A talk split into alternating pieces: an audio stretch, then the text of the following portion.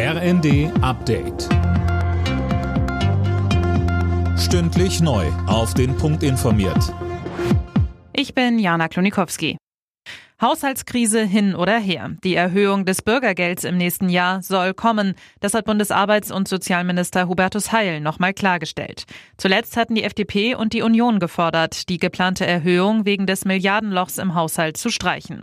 Heil sagte dazu, wir werden als Koalition diese Haushaltsprobleme lösen. Davon bin ich überzeugt. Dazu müssen alle einen Beitrag leisten. Dafür braucht es pragmatische Lösungen. Ich bin auch dafür, dass wir darüber diskutieren, wie wir den Sozialstaat zielgenauer machen können. Aber wozu ich nicht bereit bin, ist, dass soziale Sicherheit in Deutschland zerstört wird. Irgendwie muss die Bundesregierung nach dem Urteil des Bundesverfassungsgerichts aber sparen. Und das trifft jetzt mehrere Förderprogramme zum Klimaschutz. Insgesamt neun hat das zuständige Bundesamt BAFA wegen der Haushaltssperre vorerst gestoppt.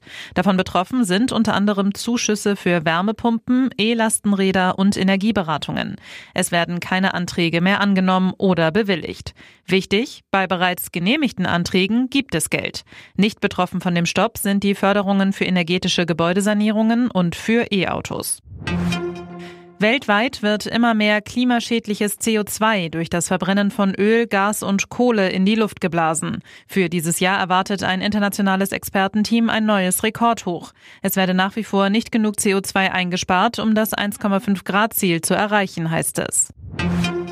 Der Wintereinbruch sorgt in Süddeutschland weiter für Probleme im Bahn- und Flugverkehr. Am Münchner Flughafen geht bis zum Mittag erneut nichts. Wegen einer Eisregenwarnung sind alle Starts und Landungen bis 12 Uhr gestrichen. Auch danach kann es zu Einschränkungen kommen. Passagiere sollten sich rechtzeitig über ihren Flugstatus informieren, heißt es.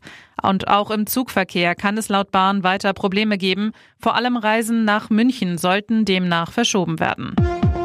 Alle Nachrichten auf rnd.de